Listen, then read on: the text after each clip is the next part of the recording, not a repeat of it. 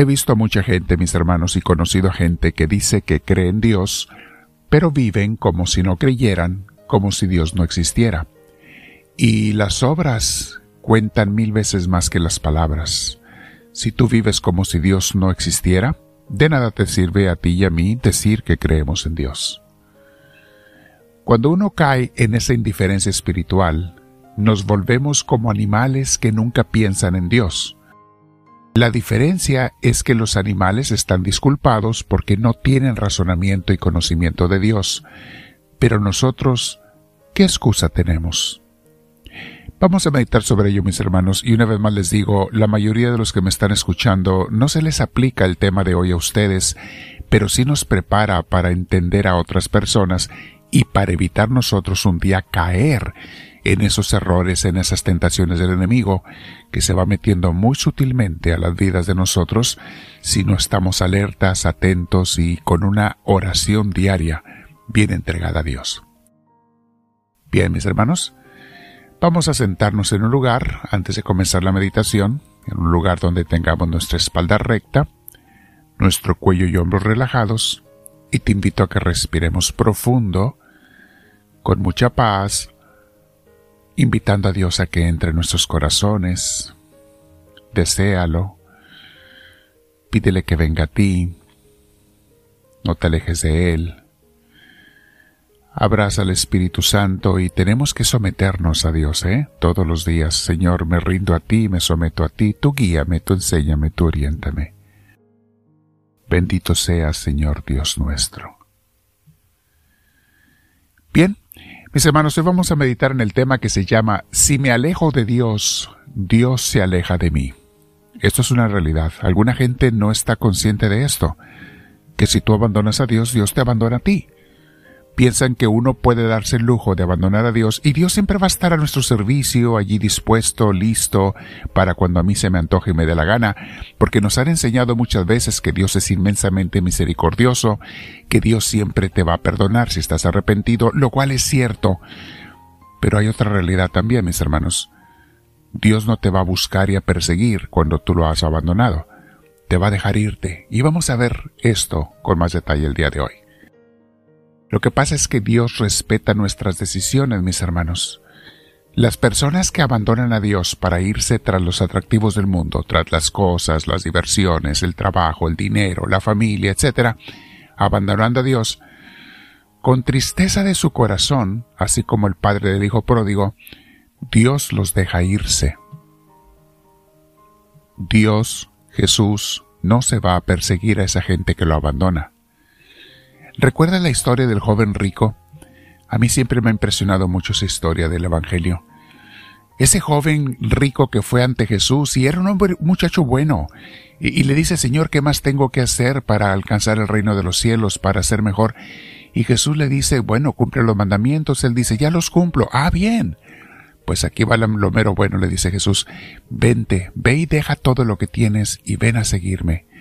Sígueme en el caminar con, conmigo, sé uno de mis apóstoles.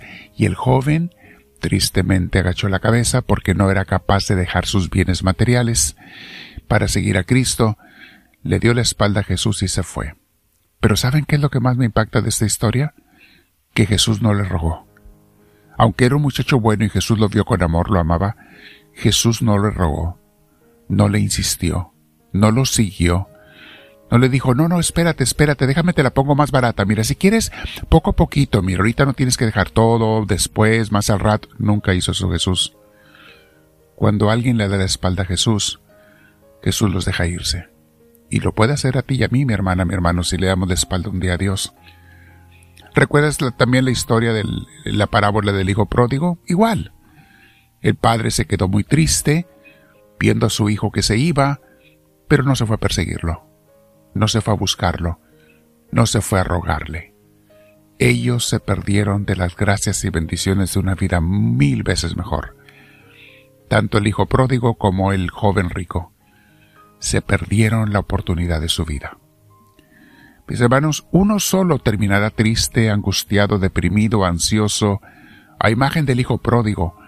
Cuando abandonamos a Dios, vamos a terminar llenándonos o queriéndonos llenar el estómago con, con basura, como lo quería hacer aquel joven, eh, el hijo pródigo, comer los desperdicios de los puercos y ni siquiera se los podía comer, no se los daban.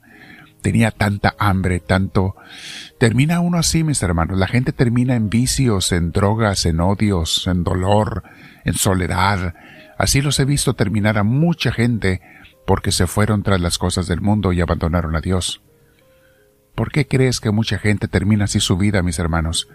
De una manera tan lastimera, tan triste, porque andaban buscando a Dios o porque más bien se alejaron de Él.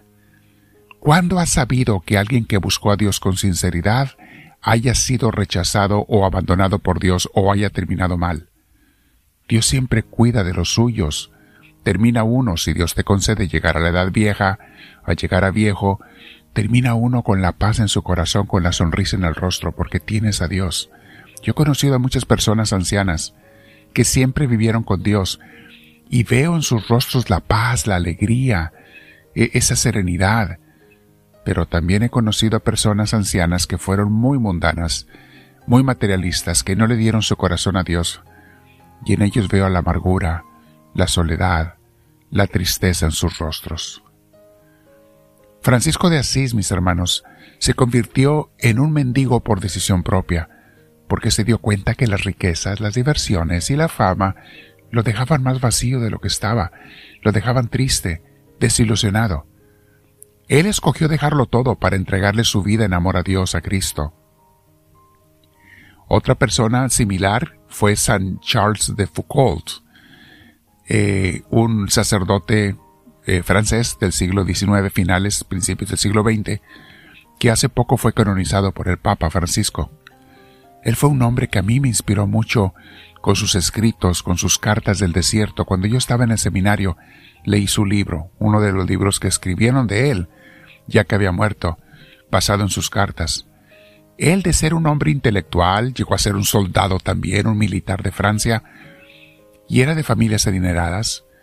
Después se convirtió en un geógrafo, pero nada le llenó. Terminó dejando todo para irse a seguir a Dios en varios lugares pero más que nada se hizo un sacerdote ermitaño, y terminó en el desierto donde él fue para ser un ermitaño en el desierto del Sahara, donde fue un misionero para los beduinos musulmanes tuaregs. Esta tribu de tuaregs, eh, de hecho, murió siendo un mártir, ya que uno de ellos lo mató en 1916 por quererlo robar. Pero él vivió feliz dándole su vida a Dios. Dice el Salmo 9:17, Los malvados y paganos, los que se olvidan de Dios, acabarán en el reino de la muerte. Dios, mis hermanos, por su parte quiere salvarnos, bendecirnos, cuidarnos, pastorearnos. Nos manda a sus apóstoles a darnos eh, para que nos den sus gracias y bendiciones. Dios nos pone gente que nos bendiga, pero no tiene que hacer caso. Mateo 10, de versículos 7 al 8 dice, Vayan, le dice a los apóstoles, vayan y anuncien que el reino de los cielos está cerca. Sanen a los enfermos, resuciten a los muertos, limpien de su enfermedad a los leprosos y expulsen a los demonios. Ustedes recibieron gratis este poder, no cobren tampoco por emplearlo.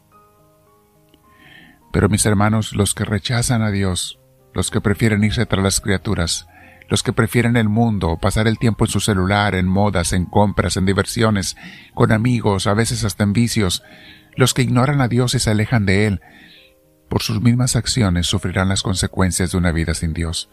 Y me da tristeza, pero lo veo en el mundo en que vivimos. Vean cuánta depresión y ansiedad que parecen ser las verdaderas pandemias de nuestro siglo moderno. Estrés. La gente no vive mejor ahora que antes. La gente no está más contenta y más feliz. Tiene mucho más bienes, mucho más comida, pero no es más feliz que hace 100 o 200 o 500 años. A veces pienso que hasta está en la gente más amargada. Dios nos manda la paz y que la demos unos a otros. Lean Mateo 10 del 12 al 15. lean Romanos 8, 8. Abajo le voy a poner las citas, estas y otras citas más. Quédate meditando con Dios y dile, háblame Señor, que tu siervo te escucha.